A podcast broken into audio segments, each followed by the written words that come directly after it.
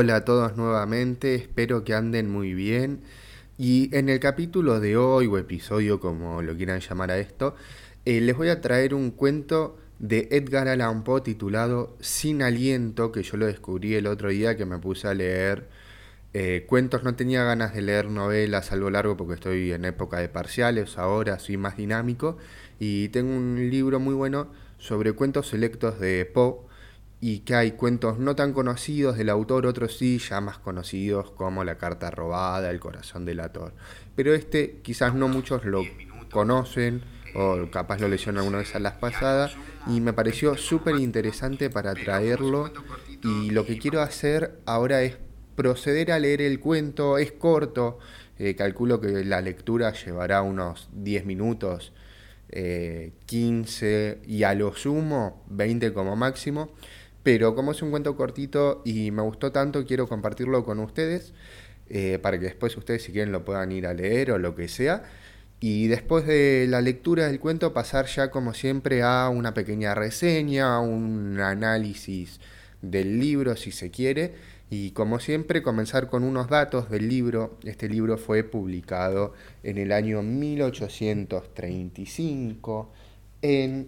Eh, en el Southern Literary, eh, Messenger y se encuentra en un relato más breve aparecido tres años antes en el Saturday Courier de Filadelfia y titulado A Decided Loss.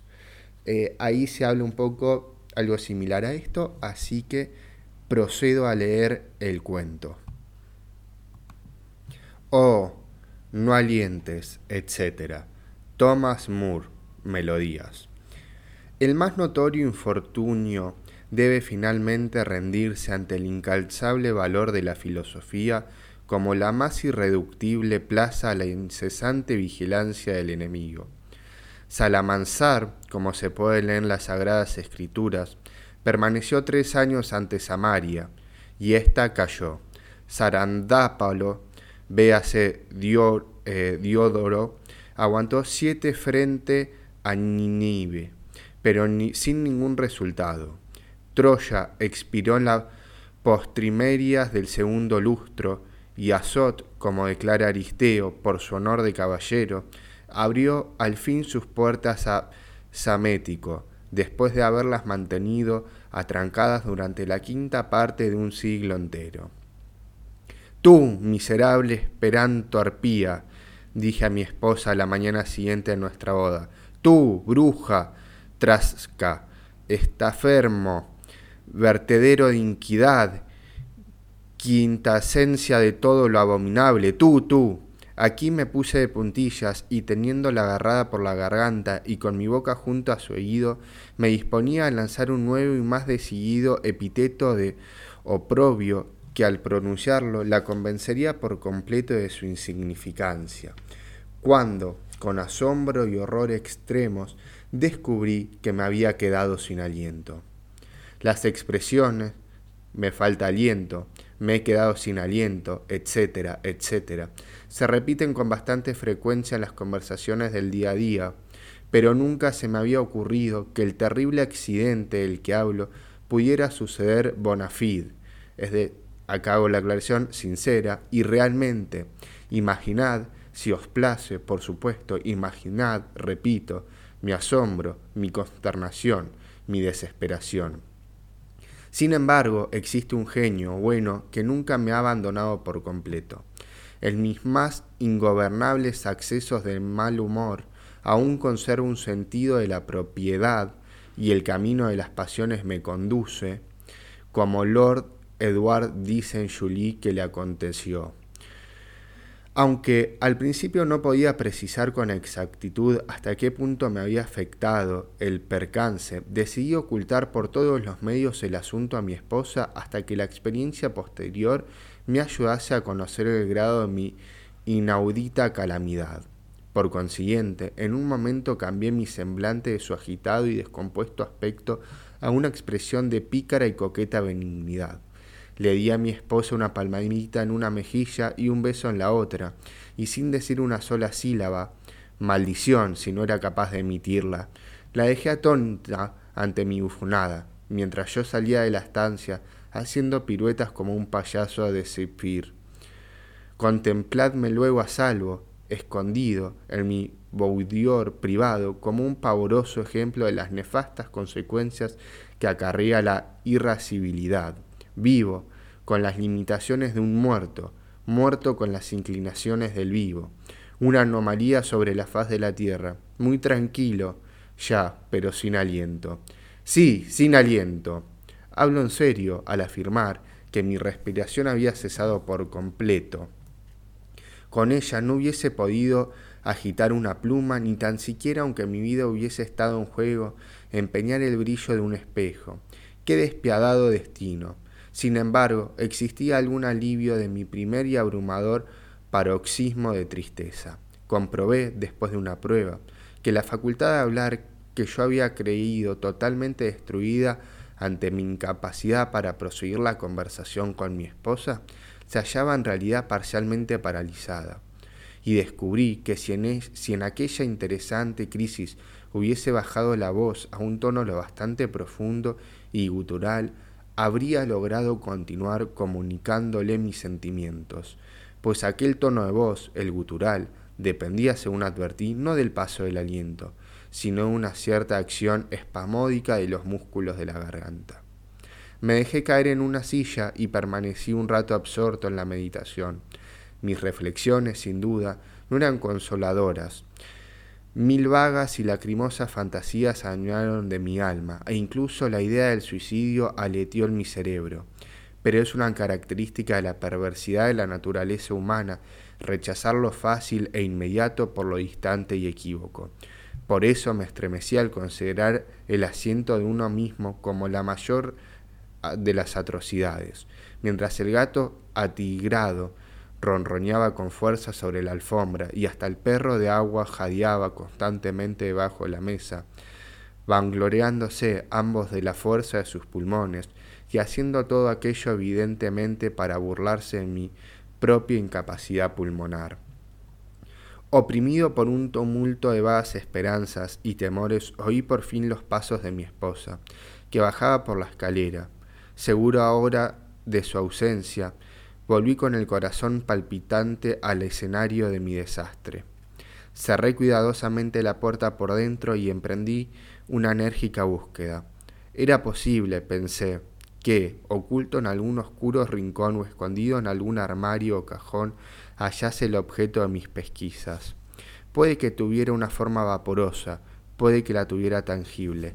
La mayoría de los filósofos no resultan.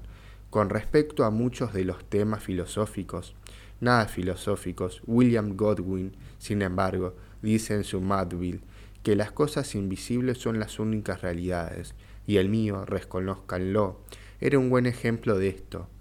Quisiera que el lector juicioso se detuviera antes de culpar a semejantes afirmaciones de contener una exagerada cantidad de absurdos. Anaxagoras, como recordarán ustedes, sostenía que la nieve es negra y yo he descubierto hace tiempo que tenía razón. Durante un largo rato continué minuciosamente mi exploración, pero mi laboriosidad y perseverancia no encontraron otra despreciable recompensa que el hallazgo de una dentadura postiza, dos pares de caderas postizas, un ojo y un fajo de cartas de amor dirigidos a mi esposa por parte del señor Aires de Sobra. Diré aquí, de paso, que esta preferencia a mi señora por el señor aire de sobra me causó poca inquietud, que la señora sin aliento admirase a cualquier persona tan distante de mí era un mal natural y necesario. Soy, como es bien conocido, de aspecto robusto y corpulento, y al mismo tiempo algo bajo de estatura. ¿Por qué extrañarse, pues, de que la delgadez, como la de una tabla de mi amigo, y su altura, que se ha hecho proverbial encontrar ser toda su debida estimación a los ojos de la señora sin aliento. Pero volvamos al asunto. Mis esfuerzos, como ya he dicho, resultaron infructuosos. Armario tras armario, cajón tras cajón, rincón tras rincón, fueron examinados sin ningún resultado. En una ocasión, sin embargo, creí seguro mi triunfo cuando al revolver un estuche de tocador hice añicos un frasco, de aceite de arcángeles Grandigean, que me tomó aquí la libertad de recomendar como un perfume agradable. Con un, paso, con un peso en el corazón regresé a mi boudoir para discurrir allí algún medio de eludir la suspicacia de mi esposa hasta que pudiera ultimar los preparativos para, para abandonar el país, lo que ya tenía decidido hacer.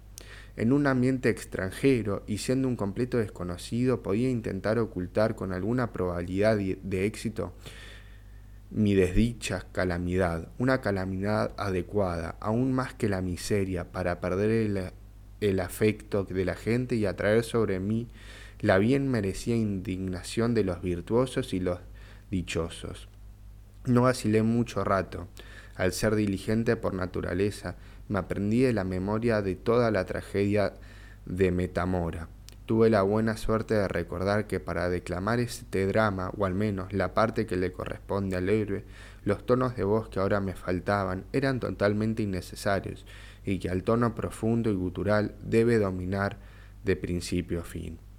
Practiqué durante algún tiempo a las orillas de un pantano muy frecuentado sin intentar, no obstante, ningún procedimiento similar al de Demóstenes, sino con un plan y un sistema peculiares y conscientemente propios. De esta forma, preparado en todos los aspectos, decidí hacer creer a mi esposa que me había entrado de repente la pasión por las tablas. En esto alcancé un éxito milagroso. Ante cada una de sus preguntas o sugerencias me encontraba libre de responder en mi tono más sepulcral con algún pasaje de la tragedia. Cualquier fragmento de esta, como advertí pronto con complacencia, cuadraba perfectamente con toda clase de asuntos. No debe suponerse, sin embargo, que mientras yo recitaba tales pasajes prescindiese en absoluto de mirar de soslayo, chirriar los dientes, arrastrar los pies o cualquiera de esas innombrables gracias que ahora se consideran precisamente como características de un actor popular. Desde luego, se habló de ponerme una camisa de fuerza. Pero, buen Dios, nadie sospechó que yo hubiese perdido el aliento. Finalmente, tras haber puesto mis asuntos en orden, tomé de madrugada un asiento en el coche de posta con destino a y di a entender a mis conocidos que unos asuntos de la mayor importancia requerían mi inmediata presencia en aquella ciudad. La diligencia iba repleta a más no poder, pero a la incierta luz del amanecer no podían distinguirse los rasgos de mis compañeros. No logré oponer una resistencia eficaz y hube de soportar que me colocaran entre dos caballeros de dimensiones colosales, mientras un tercero de mayor tamaño me pidió perdón por las libertades que iba a tomarse. Se dejó caer cuán voluminoso era sobre mi cuerpo y se quedó dormido al instante, ahogando todas mis guturales exclamaciones de auxilio con un ronquido que hubiese avergonzado los bramidos del toro de Falaris. Felizmente, el estado de mis facultades respiratorias hacía que la asfixia fuese un accidente totalmente descartado. Sin embargo, cuando el día apuntó con más claridad en las cercanías de la ciudad, mi atormentador se levantó, se arregló el cuello de la camisa y me dio las gracias amablemente por mi cortesía. Al ver que yo permanecía inmóvil, todos mis miembros estaban dislocados y mi cabeza torcía hacia un lado. Comenzó a sentir ciertas aprensiones por lo que despertó el resto de los pasajeros y les comunicó de manera muy decidida su opinión de que durante la noche les habían endilgado un muerto en vez de un compañero de viaje vivo, irresponsable, y para demostrar la verdad de sus sugerencias me dio un golpe en el ojo derecho. Entonces, uno tras otro, había nueve en total, todos los pasajeros creyeron que su deber era tirarme de las orejas.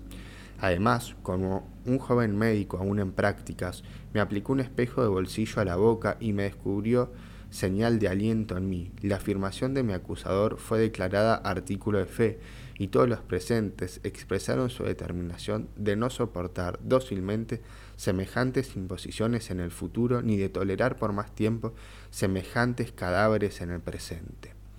Por consiguiente, fui lanzado contra el cartel del Cuervo taberna frente a la cual acertaba a pasar en aquel momento la diligencia, sin sufrir más accidentes que la rotura de ambos brazos bajo las ruedas trasera izquierda del vehículo. Debo, además, ser justo con el conductor y manifestar que no se olvidó de arrojar de mí el mayor de mis baúles, el cual desgraciadamente se me cayó sobre la cabeza y me fracturó el cráneo de una manera interesante y extraordinaria a la vez. El propietario del cuervo, que es un hombre hospitalitario, al ver que mi baúl contenía lo suficiente para indemnizarle de cualquier pequeña molestia que pudiera sufrir por mi causa, mandó a buscar enseguida un cirujano, que era conocido suyo, y me entregó a su cuidado con una fractura y un recibo por el valor de diez dólares. El comprador me trasladó a su casa y comenzó inmediatamente sus operaciones. Sin embargo, tras haberme cortado las orejas, descubrió señales de vida. Entonces tocó el timbre y mandó a buscar a un boticario de la vecindad con quien consultar en aquella emergencia. Y por si acaso sus sospechas con respecto a mi existencia resultaban al fin fundadas, hizo, mientras tanto, una incisión en mi estómago y me extrajo varias vísceras para realizar una disección en privado. El boticario albergaba la idea de que yo estaba bien muerto, idea que me forcé en refutar pateando y resolviéndome con todas mis fuerzas y contorsionándome con furia, pues las operaciones del cirujano me habían devuelto en cierta medida la posesión de mis facultades. Todo ello, sin embargo, se atribuyó a los efectos de una nueva batería galvánica con la que el boticario, era realmente un hombre informado, llevó a cabo varios curiosos experimentos sobre los cuales, desde el punto de vista de mi participación personal en ellos, me sentí profundamente interesado. No obstante, fue para mí un motivo de mortificación ver que, aunque hice varios intentos por iniciar una conversación, mi facultad de hablar estaba tan por completo en suspenso que ni siquiera podía abrir la boca, y mucho menos, por lo tanto, replicar algunas ingeniosas pero quiméricas teorías que en otras circunstancias mi minucioso conocimiento de la patología hipocrática me hubiese permitido refutar con facilidad. Al no conseguir llegar a ninguna conclusión, los dos profesionales me encerraron hasta realizar un examen posterior. Me llevaron a un desván y después de que la señora del cirujano me hubo puesto unos calzoncillos y unos calcetines, el cirujano en persona me ató las manos y me sujetó las mandíbulas con un pañuelo de bolsillo. Luego echó por fuera el cerrojo a la puerta y se marchó a toda prisa a comer, dejándome solo y abandonado al silencio y la meditación. Descubrí entonces, con extremo deleite, que hubiese podido hablar de no haber tenido la boca amordazada con el pañuelo del bolsillo. Me consolé con esta reflexión y estaba repitiendo mentalmente algunos pasajes de la omnipresencia de la deidad, como tengo por costumbre antes de entregarme al sueño, cuando dos gatos de aspecto voraz y repugnante penetraron en el desván por un agujero de la pared, saltaron con una pirueta a lo Angelina Catalina, se colocaron el uno frente al otro sobre mi cara y se entregaron a una indecorosa contenida por la fútil consideración de mi nariz. Pero así como la pérdida de sus orejas resultó ser el, medio de ascender al trono de Ciro, el mago, o de Persia, así como la amputación de su nariz le dio a Sopiro la posesión de Babilonia. De esta manera la pérdida de unas pocas onzas de mi rostro resultó ser la salvación de mi cuerpo. Despertando por el dolor y ardiendo de indignación, hice el saltar con, uno, con un solo esfuerzo las ligaduras y el vendaje. Atravesé con arrogancia el cuarto, lancé una mirada de desprecio a los beligerantes, abrí hasta lo más alto la ventana de guillotina y ante el extremo horror y la decepción de ambos, me precipité muy hábilmente por ella. En aquel momento, el ladrón de correos W con quien yo guardaba un singular parecido, era trasladado de la cárcel de la ciudad al caldazo erigido para su ejecución en los suburbios. Su extrema debilidad y persistente mala salud le habían valido el privilegio de ir sin esposas, y ataviado con sus ropas patibularias muy semejantes a las mías, se hallaba tendido cuán largo en el fondo de la carreta del verdugo, la cual acertó al pasar bajo la ventana del cirujano, en el mismo momento que yo me precipitaba desde ella, sin otra vigilancia que el conductor que iba dormido y dos reclutas del sexto de infantería que estaban borrachos. La desgracia.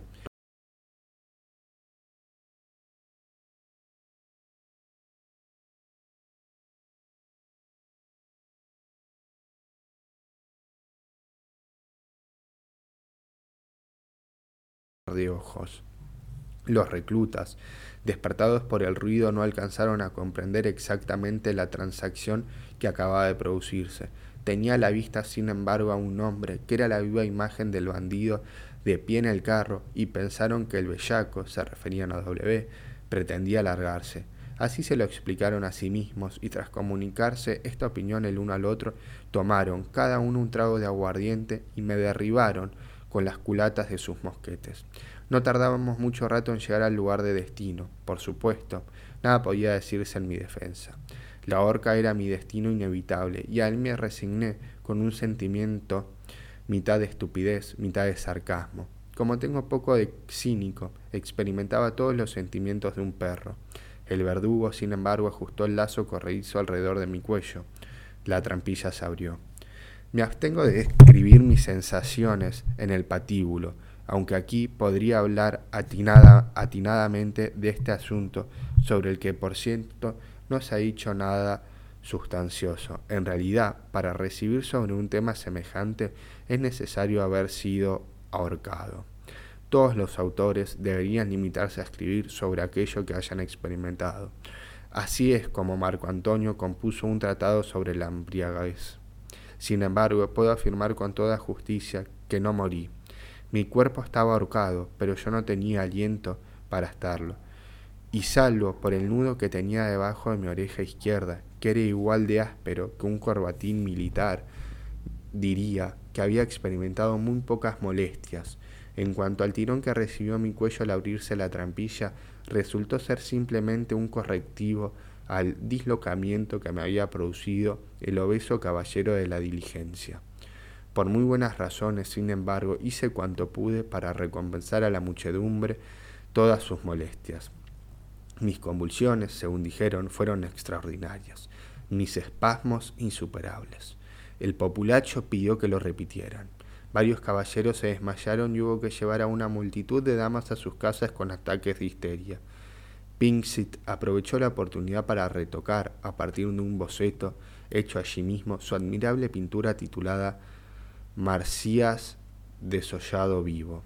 Cuando hubo ofrecido suficiente diversión, consideraron conveniente retirar mi cuerpo del patíbulo, sobre todo porque mientras tanto habían descubierto y apresado al verdadero reo un hecho del cual, por desgracia, no me enteré. Naturalmente, todas las simpatías se desplazaron hacia mí, y como nadie reclamó mi cuerpo, se ordenó que me sepultaran en una fosa común. Y allí fui depositado su debido tiempo. El se marchó y me quedé solo. Un verso de Malconet de Marston. La muerte es un buen amigo y tiene la casa abierta. Me vino a la mente en aquel momento como una mentira patente. Sin embargo, hice saltar de golpe la tapa de mi ataúd y salí de él. El lugar era horriblemente lúgubre, lúgubre y húmedo, y me sentía amargado de hastio. Para entretenerme, anduve en, a tientas sobre los numerosos ataúdes colocados de pie en una ordenada fila. Los fui poniendo en el suelo, uno a uno, y mientras abría las tapas me subí en especulaciones relativas a la naturaleza mortal de su interior. Este, monologué volcando un cadáver hinchado, abogotado y rotundo. Este ha sido sin duda un hombre infeliz en todos los sentidos de la palabra. Su terrible destino ha sido no el de andar, sino el de caminar como un pato, el de pasar por la vida no como un ser humano, sino como un elefante, no como un hombre, sino como un rinoceronte. Sus intentos de avanzar fueron meros abortos y sus vueltas absolutos fracasos. Al dar un paso hacia adelante, su desgracia consistía en dar dos hacia la derecha y tres hacia la izquierda. Sus estudios quedaban limitados a la poesía de Cravé. No ha podido entender la maravilla de una pirouette. Para él, un paz de papillón sido un concepto abstracto. Nunca subió la cumbre de una montaña. Nunca vio desde un campanario las glorias de una metrópoli. El calor ha sido su mortal enemigo. En los días de mayor bochorno su vida era terrible. Durante ellos soñó con llamas y asfixia, con montañas sobre montañas, con pelión sobre osa. Andaba corto aliento, por resumirlo en una frase, andaba corto de aliento. Consideraba extravagante tocar instrumentos de viento. Era el inventor de los abanicos automáticos, de los tubos de ventilación, de los ventiladores. Patrocinó a DuPont, el fabricante de fuelles, y murió miserable al intentar fumar un cigarrillo. El suyo fue un caso por el que siento un profundo interés, un destino con el cual simpatizo de forma sincera. Pero aquí, dije, aquí, y arrastras y con despecho, saqué de un receptáculo a una forma escarnada, alta y de apariencia peculiar, cuyo notable aspecto despertó en mí una sensación de desagradable familiaridad. Aquí hay un canalla que no merece ninguna conmiseración terrena. Mientras yo continuaba hablando y para ver con más claridad el objeto de mis palabras, apliqué el pulgar y el índice a su nariz. Le obligué a quedarse sentado en el suelo y lo mantuvo así, separado de mí por la distancia de mi brazo, mientras yo continuaba mi soliloquio. ¿Qué no merece, repetí, ninguna conmiseración terrena? ¿Quién cree que haya hay que compadecerse de una sombra? Además, ¿no ha tenido una participación plena en las bendiciones de la mortalidad? Fue el creador de los monumentos elevados, de las torres de los pararrayos y de los álamos de Lombardía. Su tratado sobre matices y sombras le ha hecho ganar la inmortalidad. Publicó con gran talento la última edición de Hacia el Sur de los Huesos. Ingresó pronto en la universidad y estudió neumática. Luego volvió a casa y hablaba sin parar y tocaba la trompa. Apoyó las gaitas. El capitán Barclay, Barclay, que luchaba contra el tiempo, no quiso ir contra él. Ventolera y Todo Aliento fueron sus escritores favoritos. Su artista preferido, Puff. Murió gloriosamente inhalando gas. Levic Flaut Cortipié como la fama pudiciante de San Jerónimo. Fue indudablemente. ¿Cómo puede usted, cómo puede usted? interrumpió el objeto a mi animadversión, jadeando y arrancándose con un esfuerzo desesperado el vendaje que tenía alrededor de sus mandíbulas. ¿Cómo puede usted, señor sin aliento, ser tan infernalmente cruel para apretarme de esa manera la nariz? ¿No vio usted cómo me habían amordazado? Debería usted conocer, si es que sabe algo, la gran cantidad de aliento de la que dispongo. Pero si no es así, siéntese y verá. En mi situación representa un gran alivio poder abrir la boca, poder desahogarme, poder comunicarme con una persona como usted, que no se cree llamado cada momento a interrumpir el hilo del discurso de un caballero. Las interrupciones son molestas e indudablemente deberían abolirse. ¿No le parece? No me replique, se lo ruego. Basta con que hable una sola persona. Yo acabaré pronto y entonces puede usted empezar a hacerlo. ¿Cómo diablos ha venido a parar a este lugar, señor? Ni una palabra, se lo suplico. Yo llevo aquí ya algún tiempo. Qué terrible accidente. Habrá oído hablar de él, supongo. Qué espantosa calamidad pasaba debajo de su ventana. No hará mucho, durante aquella época en que a usted le dio por el teatro. Qué horrible percance. Habrá oído la expresión tomar aliento, ¿verdad? Cállese, le digo. Pues yo tomé el de alguna otra persona. Siempre me ha sobrado parte del mío. Me encontré con Chismoso a la vuelta de la esquina y me dio ocasión de decir una palabra. Ni siquiera pude meter una sílaba de canto. En consecuencia, sufrí un ataque de epilepsia. Chismoso se dio a la fuga. Malditos imbéciles. Me dieron por muerto y me metieron en este lugar. Vaya atago de idiotas. He oído todo lo que ha dicho de mí. Cada palabra es una mentira. Horrible, pasmosa, ultrajante, odiosa, incomprensible. Resulta imposible conseguirme asombro ante un discurso tan inesperado o la alegría con la que fui convenciéndome gradualmente de que el aliento cogido tan afortunadamente por el caballero, a quien pronto reconocí como mi vecino aire de sobra, era en realidad la misma expiración que yo había extraviado durante la conversación con mi esposa. El tiempo, el lugar y las circunstancias no dejaban lugar a dudas. No obstante, no solté la probosoide del señor A al menos no durante el largo rato en que el inventor de los álamos de Lombardía continuó concediéndome el favor de darme sus explicaciones. A este respecto actué con prudencia habitual que ha sido siempre mi rasgo predominante. Consideré que en el camino de mi recuperación aún podría tropezar con muchas dificultades que solo un esfuerzo extremo por mi parte podía superar. Pensé que muchas personas son propensas a apreciar las cosas que poseen, por muy futiles que les resulte o incluso molestas y penosas, en proporción directa a las ventajas que representaría para otras personas conseguirlas o a ellos mismos abandonarlas. ¿No podría ser ese el caso del señor Aires de Sobra? Si yo me mostraba ansioso por recuperar el aliento del que parecía tan dispuesto a desesperar, desprenderse, ¿no podría exponerme yo a las exigencias de su avaricia? En este mundo hay granjugas, recordé con un suspiro, que no tienen escrúpulos en aprovecharse incluso de sus vecinos de al lado, y esta observación es de Epiceto es precisamente en los momentos en que los hombres se muestran más deseosos de descargarse del peso de sus propias calamidades, cuando se sienten menos dispuestos a aliviar las desgracias de otros. Después de consideraciones como esta y reteniendo aún entre mis dedos la nariz del señor aire de sobra, pensé en dar una forma apropiada a mi réplica. ¡Monstruo!